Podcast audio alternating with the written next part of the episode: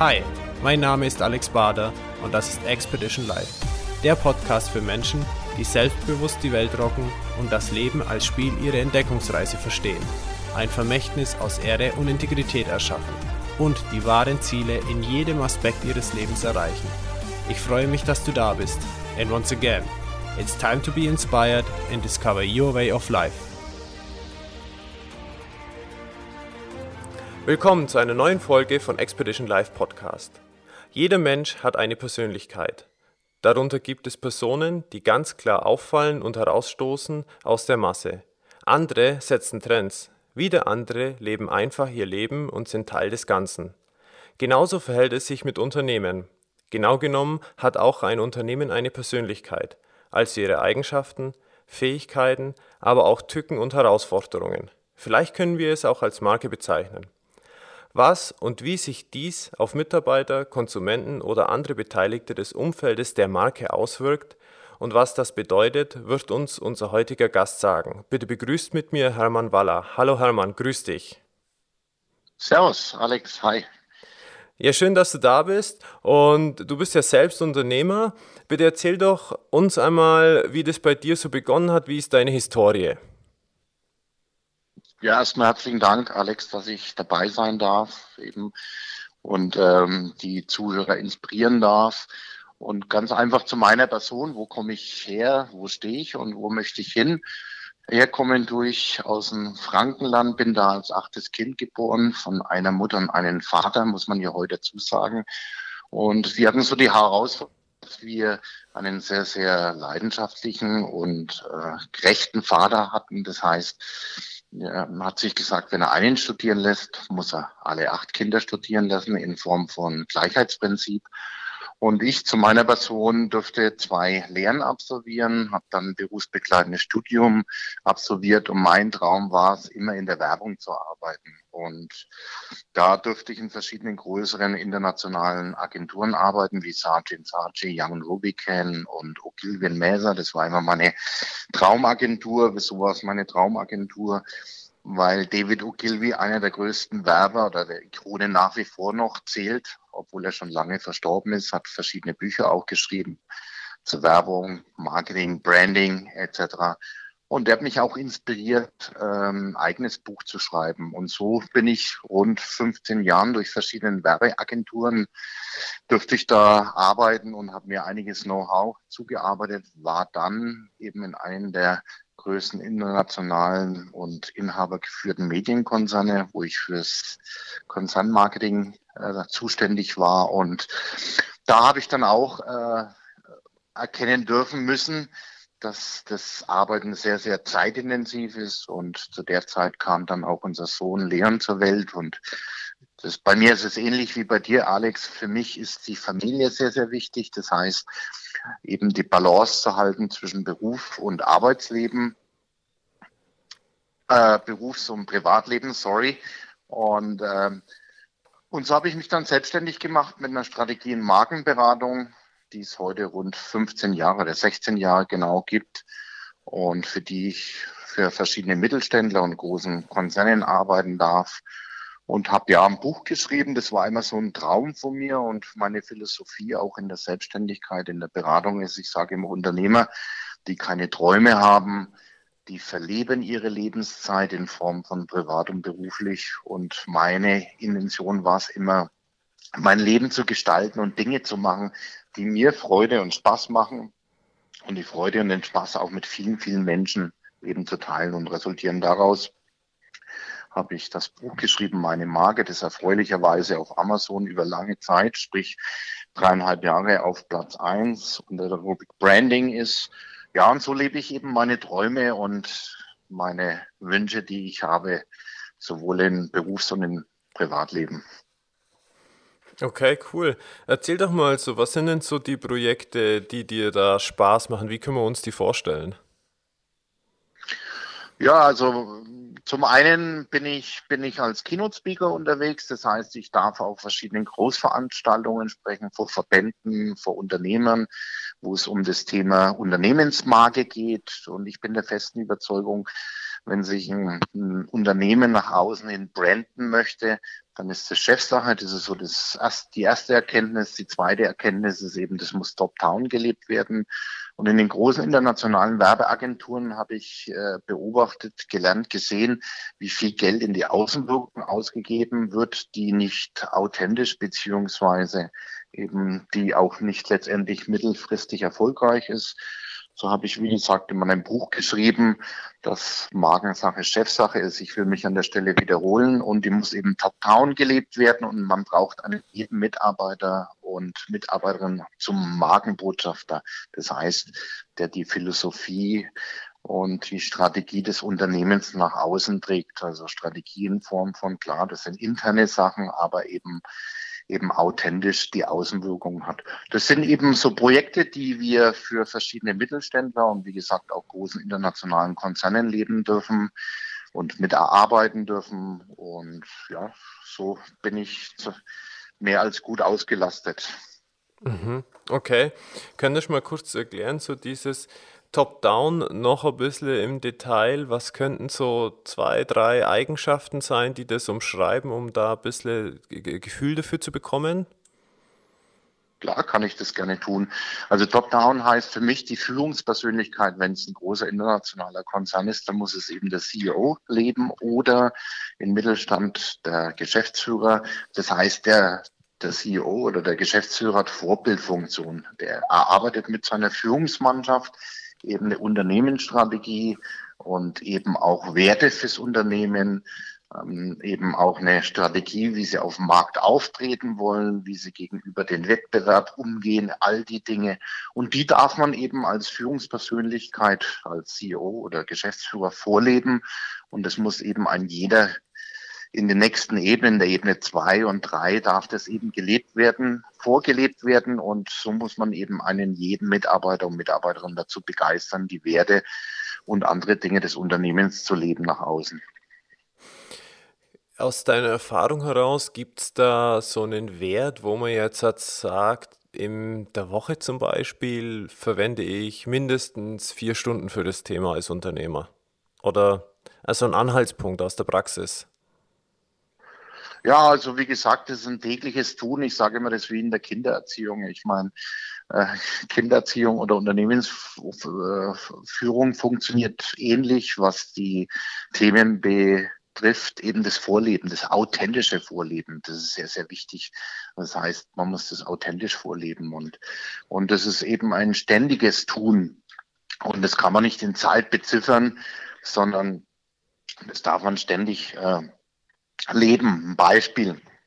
Ich meine, optimalerweise hat jedes oder andersrum, jedes erfolgreiche Unternehmen hat Schurfixes einmal die Woche, wo eben die Führungsmannschaft oder die Abteilung, der Abteilungsleiter holt die, die Leute zusammen. Und was da besprochen wird, das muss eben auch gelebt werden. Das heißt, äh, muss Disziplin drin sein, da muss, das muss kontinuierlich sein, das muss authentisch sein. Also kann man das nicht in einer Stundenzahl äh, beziffern, sondern das ist von jeder Führungspersönlichkeit und optimalerweise von jedem Mitarbeiter ein ständiges Doing.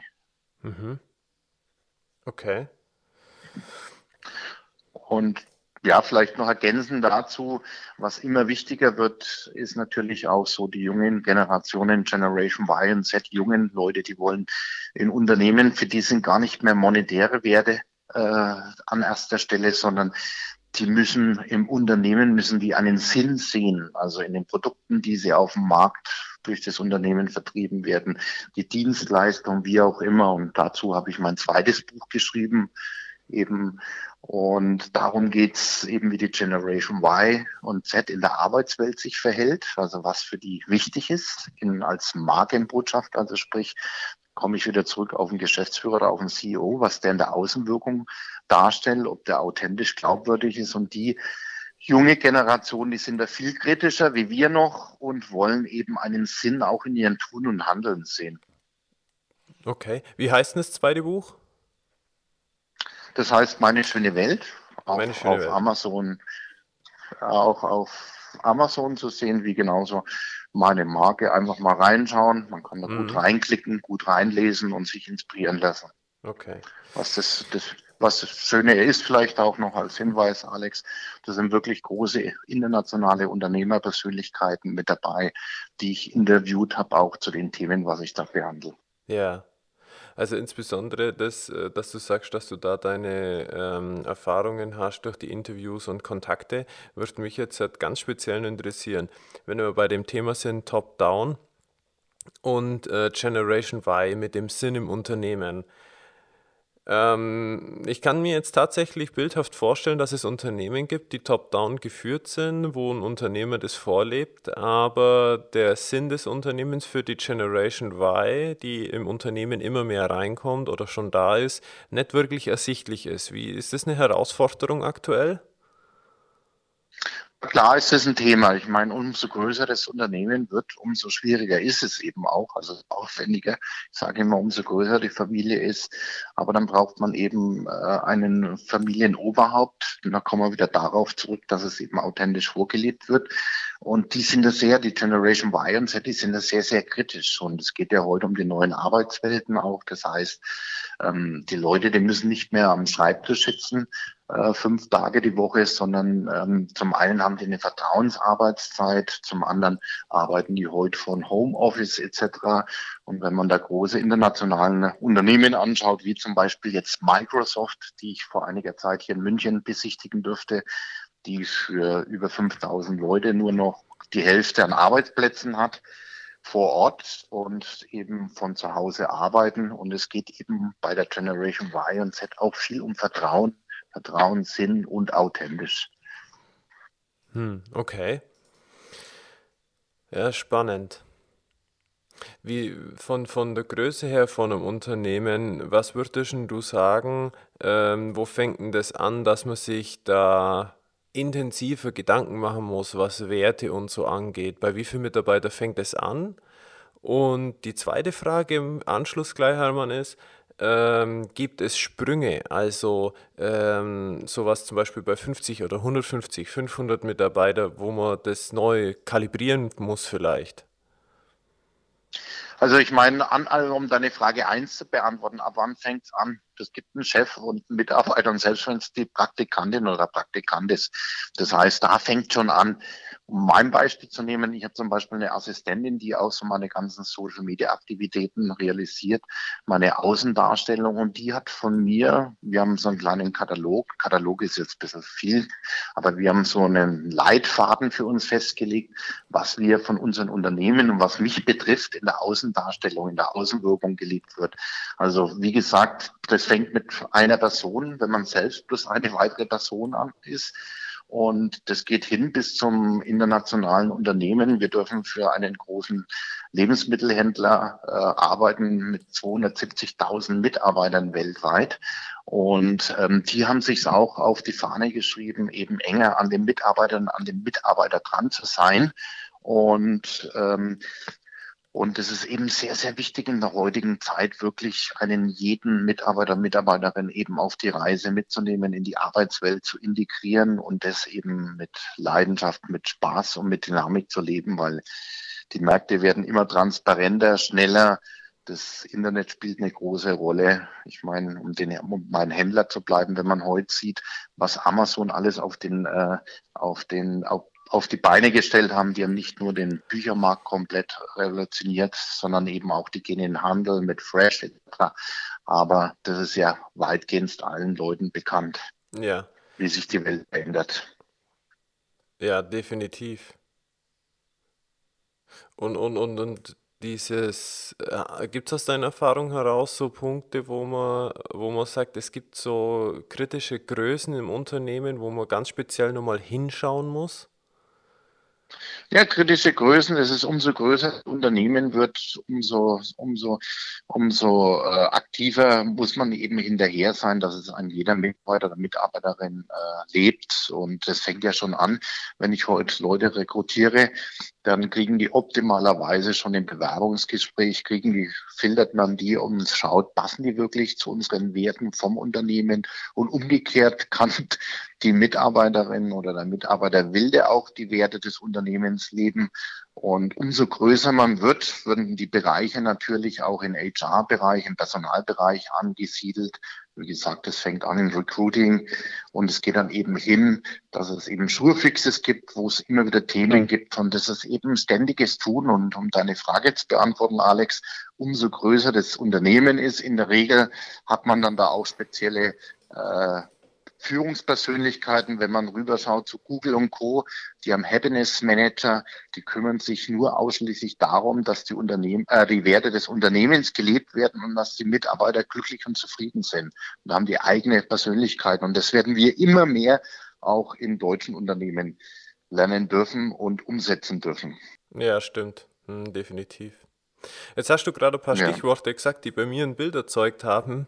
Und zwar einmal so, du hast für dich einen Leitfaden für deine Mitarbeiterin, Assistentin, die das Thema Social Media macht. Ähm, und mhm. so Generation Y, ähm, die, das digitale Zeitalter, so mit Amazon, das waren ein paar so Stichworte. Und das Bild, das bei mir entstanden ist, äh, heißt äh, digitales Zeitalter. Medien, ja. unterst digitale Unterstützungshilfen und ich stelle mir jetzt gerade die Frage, wenn ich mich jetzt als Unternehmer hinsetze und mich aktiv mit dem Thema auseinandersetze, mir einen Leitfaden zum Beispiel schreibe zu bestimmten Themen, zu Werten und so, gibt es ähm, aus deiner Sicht digitale Hilfsmittel, die in der heutigen schnellen Zeitalter der Informationen mich auch hier unterstützen können, um gewisse Infrastrukturen für mein Unternehmen oder äh, für das Thema zu bauen? Ja klar, ich meine, ähm, klar, das Social Media oder die digitale Welt ist natürlich ein Riesenthema in der heutigen Zeit, nicht nur äh, weltweit gesehen, sondern auch in Deutschland. Wir tun uns ja da immer ein bisschen mehr verhaltensmäßig schwieriger, um so Dinge ranzugehen. Und heute hat jedes, äh, jedes gute Unternehmen hat eine Facebook-Seite, hat Instagram, ist auf Google Plus und auf den kompletten Marketingmix eben in Social Medien äh, Aktivitäten unterwegs. Und da ist es eben wichtig, dass die Dinge wirklich authentisch sind, dass sie den Unternehmen entsprechen, der Unternehmenskultur, Philosophie äh, entsprechen. Und ja, also dazu braucht man eben einen gewissen Leitfaden, der eben von der Unternehmensführung, wie gesagt, mit der ganzen Führungsmannschaft entwickelt wird. Hm. Und ja, das ist in der schnellen Welt, in der schnellen Welt, in der schnellen digitalen Welt ist es natürlich immer wichtiger, ne? weil die Außenwirkung vom Unternehmen, wenn ich die jetzt hernehme und schaue, hey, wir führen hier einen Broadcast und dann schaue ich natürlich, frage ich dich natürlich im persönlichen Gespräch, ganz klar, aber ich schaue natürlich kurz im Vorfeld, lasse ich dich recherchieren, von meiner Assistentin und sagen, da geht es gar nicht um meine Meinung, sondern um ihre Meinung und sagen, Mensch, wie authentisch ist der eine Außenwirkung, was für Leute hat er interviewt etc. Und das tun natürlich junge Leute ausschließlich, wenn die sich mit einem Unternehmen, wenn die eine Stellenanzeige lesen, dann schauen die erstmal, was im Umfeld, im Netz darüber zu lesen. Also ist das heute alles transparent und nachvollziehbar. Ja, de definitiv. Ja, und das ist auch wichtig, um äh, greifbar zu sein. Das ja, ja. Um sichtbar zu sein, ja. greifbar zu sein. Exakt. Wenn es jetzt so einen Leitfaden gibt oder so eine, äh, was mit den Mitarbeitern erarbeitet worden ist, wie, wie lässt du das deinen Mitarbeitern zukommen? Ist das in Printform oder gibt es ein digitales Medium, ein Hilfsmittel? Also, also ich jetzt zum Beispiel, wir sind kleinere Mannschaft, das sind hm, zwei Hände voll. Das heißt, da gibt es zum einen klar, gibt es da halt, gibt es als PDF und dann kann man sich das ausdrucken. Wir zum Beispiel haben das bei uns im Büro auch an, vor der, an der Wand hängen, eben vor jedem Arbeitsplatz, weil wie gesagt überschaubar sind, aber große Unternehmen, die eben größere Mitarbeiter haben, da gibt es dann eben auf dem Intranet eben gibt es einen eigenen Reiter, äh, eben wo eben draufsteht Unternehmenskultur, Unternehmensphilosophie und dann gibt es eben digital und ich bin visueller Mensch, das heißt, ich muss ins Büro kommen, muss da immer mal wieder mit draufschauen und mir das gegenwärtig machen, was heute auch so die Themen sind, die man nach außen trägt und sich das immer wieder gegenwärtig machen. Da fällt mir jetzt gerade ein, ich habe mal eine Methode gehört von einem Unternehmer, der hatte auch mehrere Mitarbeiter, also ich sage weit über 50. Und alle Mitarbeiter jetzt zu ähm, in beziehungsweise zu, zu informieren oder, oder an denen nah dran zu sein, wird schwierig, besonders weil es auch mehr wie zwei Standorte waren. Und er hat dann mhm. eins gemacht, er hat wöchentlich ähm, so von 10 bis 20 Minuten, je nachdem, was gerade die Themen waren, einen, einen Livestream beziehungsweise das dann auch aufgezeichnet übers Intranet zur Verfügung gestellt. Und äh, das hat in seinem Unternehmen super funktioniert. Was, was sind deine Gedanken da dazu? Also ich finde es sensationell, weil das darf man sich immer wieder gegenwärtig machen. Und ich meine, ich finde auch ganz einfach eine persönliche Kultur sehr wichtig. Was heißt es oder was verstehe ich darunter? Es müssen auch Erfolge im Unternehmen in Form von Events gefeiert werden. Und es darf nicht nur die klassische Weihnachtsfeier sein, wo es dann um Zahlen, Daten, Fakten geht, sondern ähm, die Leute, die, die lernen am besten, wenn sie Spaß und Freude haben. Und darum muss es da eben Firmen-Events geben, wo aus dem Programm heraus eben Teil eben auch ist von, was weiß ich, einer halben Stunde, wie auch immer, und sagt, Mensch, wir müssen unsere Themen uns mal wieder gegenwärtig machen und das darf man eben immer wieder kontinuierlich machen und so ein Livestream, wie du sagst, von dem Beispiel, das ist natürlich 1A und es braucht gar nicht länger sein wie zehn Minuten, sondern, ähm, sondern das sind eben Erfahrungswerte aus der Arbeitswoche, aus der letzten heraus, wo man sagt, hey, die nehmen wir als Themen für die kommende Woche und machen da eben eine Konferenz, wie auch immer, Livestream draus. Und das finde ich sehr, sehr gut und wichtig. Wenn man erfolgreiche Unternehmen anschaut, Alex, wirklich, so die, die wirklich erfolgreichen Unternehmen anschaut, dann werde ich, wirst du immer folgende Dinge feststellen. Punkt eins, die haben unwahrscheinlichen, charismatischen, authentischen und leidenschaftlichen Unternehmensführer, also sprich Inhaber, Geschäftsführer, wie auch immer. Und der schafft eben alle Mitarbeiter und Mitarbeiterinnen zum Markenbotschaftern zu begeistern. Und das sind eben so die Dinge, was, was du auch sagst, dass man eng an den Leuten dran ist. Und das ist heute in der digitalen Welt ja gar kein Thema mehr. Hm. Ja, ja, auf jeden Fall. Auf jeden Fall. Das ist auch, auch sehr gut, dass man mittlerweile diese Möglichkeiten hat. Äh, man muss halt das Werkzeug, die Klaviatur spielen. Ja, ja, doch, man muss sie nutzen. Ne? Und was wir zum Beispiel machen, weil so aus unserer Mannschaft die, die, die Führungspersönlichkeiten weltweit äh, zerstreut sind, über Genf, äh, Genf, Basel und eben New York und um Barcelona und wir machen Skype-Konferenzen regelmäßig. Das heißt, wir haben jeden Montag um 8 bis 8.45 Uhr haben wir eine Skype-Konferenz und das ist ja heute gar kein Thema mehr. Jeder hat Skype, kann man sich aufs Smartphone drauf spielen. Man hat heute, wenn man reist, einen Rechner dabei und kann da eben sensationell damit arbeiten. Und es gibt heute viele, viele Möglichkeiten, wie man es leben kann. Ja, auf jeden Fall, auf jeden Fall. Lass uns doch nochmal ein bisschen zu dein, äh, deinem Unternehmertum, deiner Zeit als Unternehmer kommen. Du hast davon gesprochen, 15 Jahre rum ist jetzt dein Unternehmen. Mhm. Ähm, Gab es in der Zeit Momente der Herausforderung, Situationen, die für dich ja knackig waren, die für dich Kenntnisse gebracht haben oder so? Ja, ja, doch, doch, die gibt's immer wieder.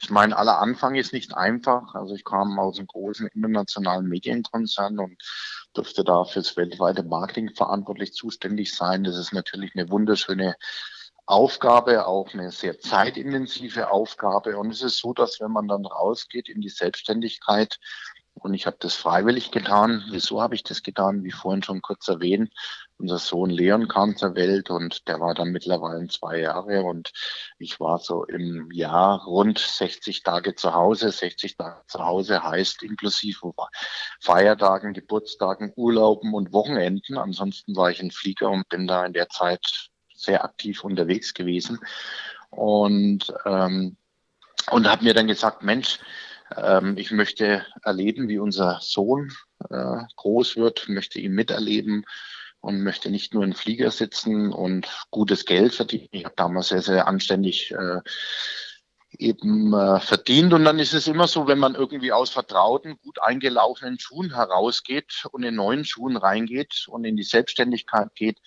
dann ist es so, macht sich erstmal Gedanken, Mensch, kann man auf dem Level weiterleben, was man verdient? Und ich habe zum Glück eine starke und intelligente Frau, die damals zu mir sagte, du, auf dem Level, was wir leben, können wir mit der Hälfte auch sehr, sehr gut auskommen. Und zum anderen, ähm, wenn du nur halb so viel arbeitest, dann bin ich mir davon überzeugt, wirst du auch sehr, sehr erfolgreich sein. Und das sind so Herausforderungen, wenn man A in die Selbstständigkeit geht und dann weiß gar nicht, wie man startet. Aber was gebe ich da an jeden Hörer oder Mithörerin äh, mit auf den Weg? Punkt eins, man muss erstmal an sich glauben, an sich glauben in Form von das Vertrauen in sich haben und zu sagen, hey, man schafft es. Punkt zwei, man braucht eine klare Strategie was man will, für was das Unternehmen steht, was so die Dienstleistung in meinem Fall ist, etc. Und dann der dritte Punkt und sehr, sehr wichtiger Punkt, was du ja auch lebst, ist, man braucht ein sehr, sehr gutes Netzwerk. Gutes Netzwerk heißt ja dann mittelfristig oder kurzfristig optimalerweise auch immer attraktive Kunden, für die man arbeiten darf oder mit denen zusammenarbeiten darf. Und so gibt es immer mal wieder Herausforderungen tagtäglich. Man, wir dürfen jetzt für einen großen Kunden arbeiten, internationalen Kunden, wo die dann erstmal sagen, Mensch, gut, äh, Sie haben sehr, sehr seniore äh, Mitarbeiter und Mitarbeiterinnen, um da ein Beispiel zu nennen. Einer meiner Lieblingsgeschäftspartner ist Roland Janet, der selbst als CEO von Procter unterwegs war. Procter Gamble, Novartis, Johnson Johnson, also von großen internationalen Unternehmen. Aber wenn man dann für Großkunden arbeiten darf, dann sagen die Menschen, ihr habt Top-Leute, aber eine kleine Infrastruktur. Ich sage immer, klein macht schnell. Und heute gute Leute vom Markt zu holen in Form von Freelancern, wie du das ja auch lebst, oder gute Leute ins Team zu holen, braucht man natürlich ein gutes Netzwerk. Dann kann man das schon authentisch und schnell und gut dynamisch leben. Aber es gibt tagtäglich Herausforderungen und das macht es aber auch für mich unwahrscheinlich spannend, das selbst, äh, also das, das, das eben selbst Unternehmer zu sein. Und ja, und die Verantwortung kann man eben nicht delegieren, die darf man vorleben und da eben, wenn man da noch gute Geschäftspartner hat, dann hat man da eh viel Freude und Spaß. Was sind denn so ein paar Eigenschaften am Unternehmertum, die für dich ganz besonders, also einen sehr, sehr hohen Stellenwert haben oder für dich sehr eindrücklich sind? Also zum einen braucht man Weitblick. Weitblick hat von mir was äh, zu tun mit Visionär zu sein. Es gibt ja verschiedene Unternehmer, die sagen, Mensch, wenn du Visionen hast, geh zum Hausarzt. Also und wiederum, ich dürfte für große Unternehmen arbeiten, für Riesenvisionären und da reden wir von Milliardenkonzernen und von internationalen Konzernen. Also das heißt, zum einen der Unternehmenslenker muss vorausschauend sein. Vorausschauend heißt, der muss den internationalen Markt analysieren, scannen, immer wieder die Trends sehen. Das ist ein Softskill, was ein Unternehmer haben muss, also visionärisch vorausschauend sein. Er muss eine Führungspersönlichkeit sein. Äh, das heißt, er muss Mitarbeiter fürs Unternehmen, für sich als Person unter begeistern können und dann ist für mich ein schönes Softkill noch eben weiteres, ist eben eine schöne Tugend, ist Ehrlichkeit und natürlich auch durchzuhalten. Das heißt, durchzuhalten heißt, wenn was mal nicht funktioniert, den ersten oder den zweiten Schritt, eben an die Idee glauben, an die Vision glauben und durchzuhalten und alle Mitarbeiter, Mitarbeiterinnen zu begeistern. Also zusammengefasst, Visionär, eine Führungspersönlichkeit und tagtäglich neu antreten, und, äh, und eben nach vorne zu schauen. Einen letzten persönlichen Punkt, was ich noch dazu habe, den habe ich bei den Amis kennengelernt, nie in deutschen Unternehmen. Die amerikanischen Unternehmen haben unwahrscheinlich äh, starke Fehlerkultur.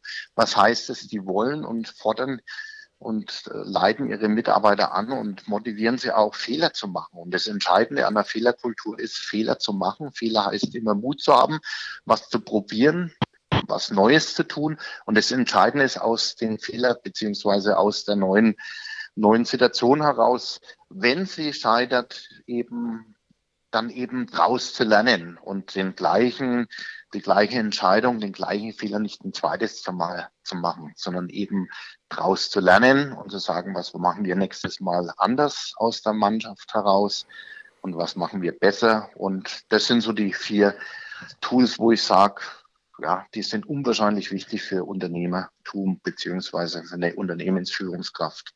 Ja, Also, also ähm, volle Zustimmung, was das angeht, Hermann. Und zum letzten Punkt mit dem Thema Fehlerkultur. Ich finde, das ist so ein Punkt, der sollte definitiv zum Nachdenken äh, geben, weil, also ich habe das in vergangenen Interviews auch schon immer wieder festgestellt, dass das Thema Fehlerkultur in Deutschland wirklich ein Thema ist, ähm, der kann wie so eine Blockade oder so ein Hindernis einfach sein was ist das eigentlich oder, oder kannst du das irgendwoher begründen, warum wir von der Kultur her dieses äh, Fehler machen oder äh, Neues ausprobieren einfach nicht so stark leben wie zum Beispiel in Amerika?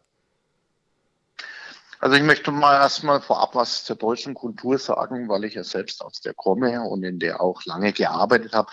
Prinzipiell, wir sind die weltbesten Autobauer und die besten Maschinenbauer der Welt sind es momentan noch, in der Hoffnung, wir bleiben es noch etwas, was die Automotive-Industrie anbetrifft. Aber wenn man weiterschaut und schaut das autonome Fahren etc., da werden wir leider sicherlich nicht vorne dran sein.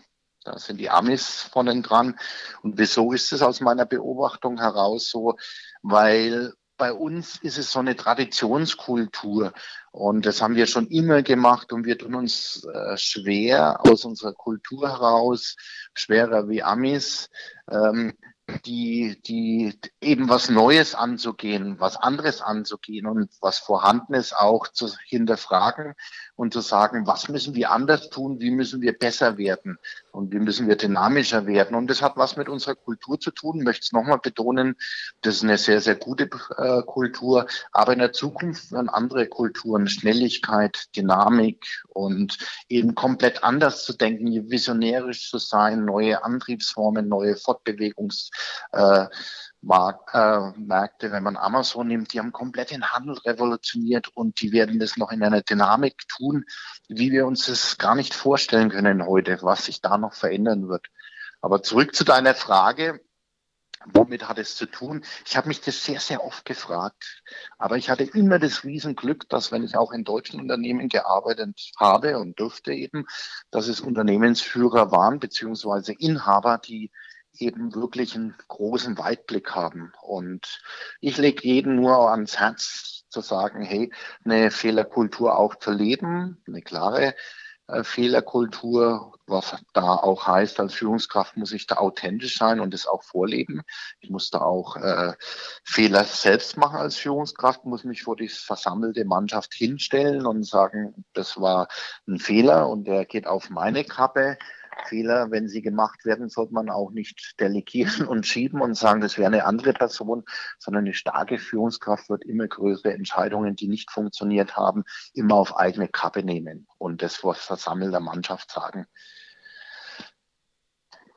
Ja. Das sind so meine Beobachtungen, meine Erkenntnisse. Aber ich bin da optimistisch, weil, wie gesagt, jetzt kommt die junge Generation ins Tun in den deutschen Unternehmen auch und die gehen da viel, naja, um mit der mit der Fehlerkultur. Ja, ich denke auch, da wird sich die nächsten fünf Jahre einiges verändern. Absolut. Gibt es für dich so Anzeichen, wo du sagst, ah, da bist du gespannt, ob sich der Punkt oder so vorausschauen, auch so Weitblick vielleicht, welche Sachen könnten das sein? Ja, wie gesagt, ich, wir werden uns in der deutschen Wirtschaft über folgende Gedanken machen dürfen. Also über gute Mitarbeiterinnen und Mitarbeiterinnen. Das ist so, fängt an in der Ausbildungsform. Also junge Leute können, muss ich unbedingt früh ans Unternehmen, schon fürs Unternehmen begeistern, binden. Das Wort gefällt mir gar nicht, was in aller deutscher Munde ist, Mitarbeiter zu binden. Eine Mitarbeiter kann man nicht binden oder Mitarbeitern, sondern man darf ihn für das Unternehmen für eine Philosophie, für Werte begeistern. Und das werden so die großen Herausforderungen sein, gute junge Talente zu bekommen. Und das merkt man ja auch in der deutschen Wirtschaft, dass das immer schwieriger wird. Leider will keiner mehr ins Handwerk etc., sondern die jungen Leute wollen wirklich, was wir schon sagten, Sinn haben etc. Also wir werden uns über gute äh, Mitarbeiter, Mitarbeiterinnen begeistern dürfen und die Herausforderung ist eben wirklich zu sehen, was passiert international auf dem, auf dem, auf dem Weltmarkt Und das ist, wie gesagt, ja von der Unternehmensführung unter anderem auch die, mit, äh, die Aufgabenstellung. Aber ich hab's, wir machen es immer so, um einen kleinen Hinweis zu geben. Bei uns ist jeder Führungskraft, bei uns muss jeder mitarbeiten, da gibt es auch keine Hierarchien. Und wenn wir zum Beispiel in Urlaub gehen, alle aus unserer Company, dann haben wir die Aufgabenstellung drei Punkte aus den Urlaubsorten mitzunehmen, was wir wiederum in unser Unternehmen mit integrieren können. Was heißt es? Die Leute kommen aus dem Urlaub zusammen äh, zurück. Wir haben unseren Schurfix, einen Call. Und dann erzählt man eben kurz persönliche Dinge, so über den Urlaub, was persönliche Beobachtungen waren aus der Region, wo wir waren, aus dem Land und was wir natürlich für das Business nutzen können. Also das heißt, man darf heute immer auf der Lauer sein und schauen, was kann man von, von anderen Märkten beziehungsweise von anderen Menschen lernen. Also die, die Inspiration, äh, die man dort erreicht hat. Ja, ja, und eben auch eine offene, schnelle Lernkultur, ne? um zu sagen, bereit zu sein, von anderen Menschen aus anderen Märkten crossmedial zu lernen und sich zu inspirieren zu lassen. Ne? Ja, cool. Das ist ein sehr schöner Gedanke und Ansatz auf jeden Fall. Es ist sowieso etwas, wo, wo ich mir manchmal so denke, als Unternehmer, auch wenn du deine Time off hast, deine Auszeit, die man ja bekanntlich auch planen soll, äh, ganz wichtig. Ähm, Unbedingt. Ja, ähm, ist so, so der Punkt, du bist ja trotzdem aktiv, du legst dir ja nicht schlafen und, und erholst dich in der Zeit, sondern du, du bist ja nur in einer anderen Gedankenwelt, äh, vielleicht in der Wahrnehmungswelt von außen und, und um sich zu inspirieren lassen. Ja, genau. Also und ich sage immer, inspirieren kann man sich lassen, ganz einfach von, von einem jeden Menschen. Und, und ich sage immer, ich bin, bin so ein Dienstleistungsfreak auch. Das heißt, wenn ich jetzt wie jetzt jüngst erst in Barcelona war und ich liebe das so Tapas-Bar und wenn man sieht, wie leidenschaftlich die das machen in Barcelona mit den Tapas und dann die Bedienungen wirklich gut geschult sind und gar nicht so geschult sind, sondern eben die das wirklich so leben. Das hängt wahrscheinlich auch mit der vielen Sonne, mit dem Umfeld äh, zusammen. Und man, da komme ich wieder zurück, was ich eingangs sagte, da ist ein guter Unternehmenslenker, ein guter Chef da, und es ist einfach schön, da zu sitzen und sich inspirieren zu lassen, wie serviceorientiert die sind, wie freundlich die sind, wie hilfsbereit die sind, wie lecker das Essen ist. Und dann sage ich mal, na, das ist immer wieder inspirierend, eben wie gesagt, in andere Kulturen reinzuschauen und darum sage ich auch, jeder Unternehmer muss relativ, ich sage jetzt relativ, das sollte auch viel reisen, andere Kulturen, andere Gegebenheiten lernen und das ist sehr inspirierend und motivierend. Ja, schön. Lass uns, lass uns ähm, mal ganz kurz noch auf etwas Persönliches kommen, was du anfangs auch mal genannt hast, und zwar Beruf und Privatleben in die Balance bringen. Was bedeutet das für dich und was sind so Eigenschaften, die du in deiner Familie vielleicht sogar als äh, Tradition in deiner Familie oder Kultur in deiner Familie hochhältst, so Ankerpunkte in diese Richtung?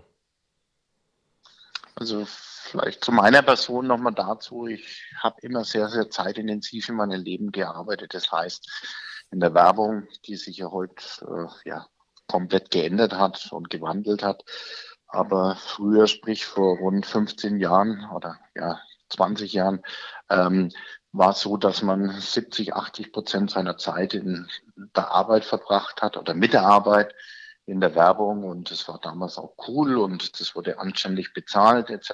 und man hatte junge, nette Kollegen und Kolleginnen etc. Und dann in der Medienwelt, die ist ja auch unwahrscheinlich dynamisch. Also Burda Medien bringt über 300 Magazine äh, monatlich raus. Und da kannst du dir vorstellen, dass da eine unwahrscheinliche Dynamik drin ist. Und äh, eben, ich habe drei Dinge für mich äh, waren wichtig im Leben. Klar, das ist erstmal den richtigen Lebenspartner zu haben, der einen die Schulter stärkt, eine, sich hinter einen steht, vor einen steht, mit dem man alles teilen kann. Das ist so im privaten Leben. Und ähm, dann haben wir entschieden, ja, das ist jetzt in 15, in 14. Jahr, wir leben hier in der Stadt in München sehr zentral.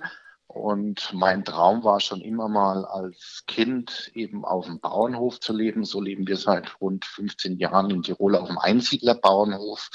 Und äh, Und das ist auch für Leon wichtig als Kind, dass er lernt, mit Tieren aufzuwachsen, mit Kühen, dass er weiß, woher die Milch kommt, nicht aus dem Tetrapack oder aus der Glasflasche, sondern die kommt von der Kuh und er weiß, wie eine Milch von der Kuh schmeckt.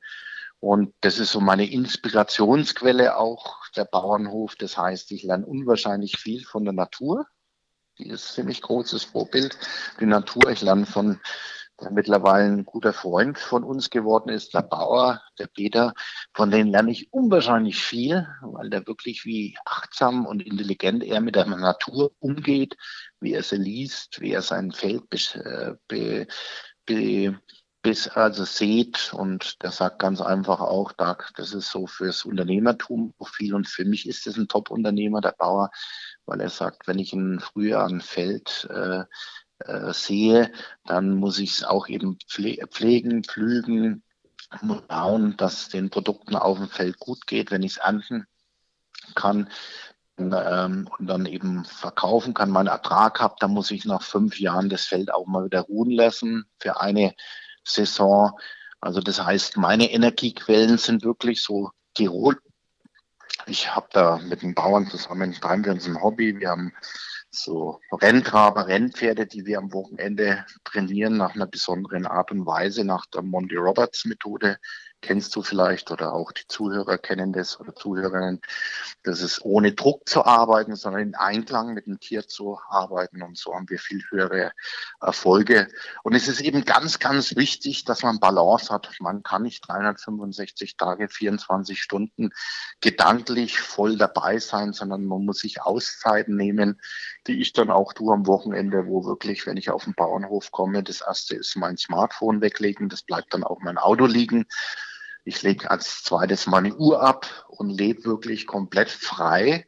Und das Schöne ist ja, dass wenn man frei lebt und frei denkt oder nichts denkt, was ja auch beim Meditieren äh, eben passiert, das mache ich auch seit rund 20 Jahren, meditiere ich.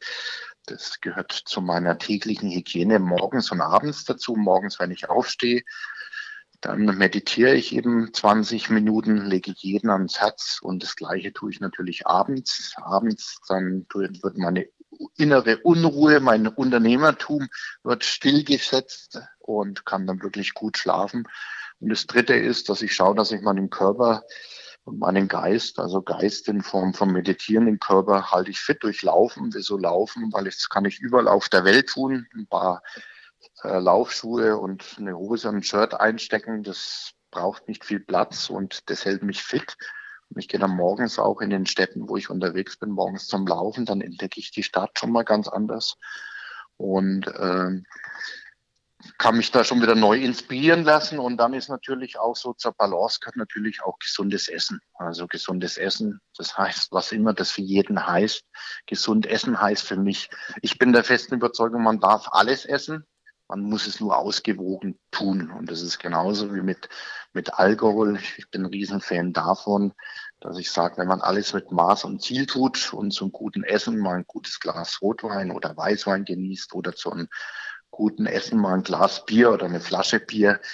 Und das muss man nicht jeden Tag tun, eben sich selbst im Balance zu halten. Und das ist die Aufgabe eines jeden Unternehmers. Also sich fit zu halten, mental und körperlich. Und das tue ich eben mit den Sachen zusammengefasst. Bauernhof, Bewegung, das ist eben so der Dreiklang, Bewegung, Geist und Körper, Seele, das im Balance zu halten. Hm, prima. Hört sich sehr gut an. Wie oft bist du auf dem Bauernhof? Jedes Wochenende?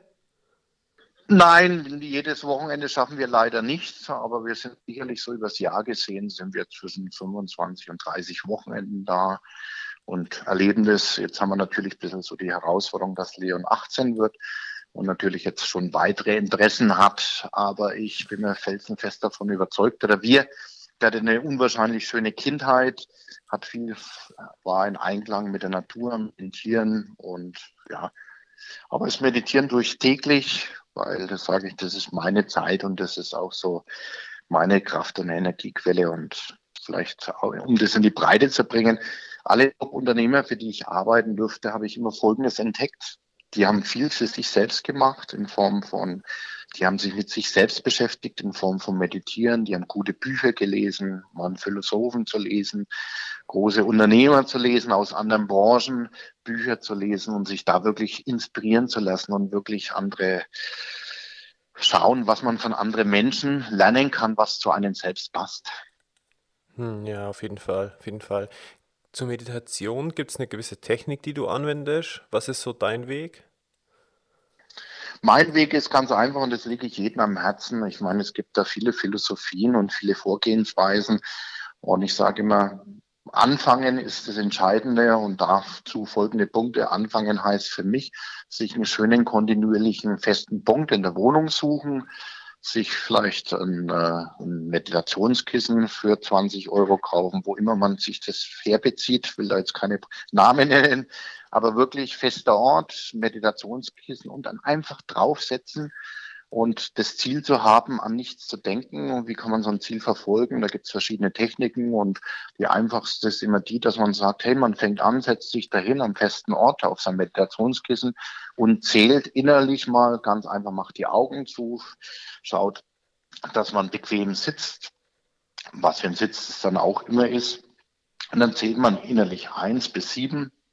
Und das, wenn man bei der sieben angelangt ist, fängt man wieder bei der eins an so kann man so ein bisschen seine innere Unruhe, die wir alle haben, und gerade am Anfang kann man das tun. Aber da gibt es heute ganz tolle Apps auf dem Smartphone, was man sich für 1,99 downloaden kann oder auch umsonst. Also ich sage immer, einer meiner Lieblingssprüche ist der Claim von einer amerikanischen Sportfirma, just do it, machen. Also machen, anfangen und nicht warten, bis man perfekt alles hat, sondern anmachen, anfangen und dann daraus lernen und sich weiterentwickeln. Und das ist im Privaten, im Beruflichen ist das mein Motto. Just do it, anfangen. Ja, ja, auf, auf jeden Fall. Wunderbar, ja, auf jeden Fall.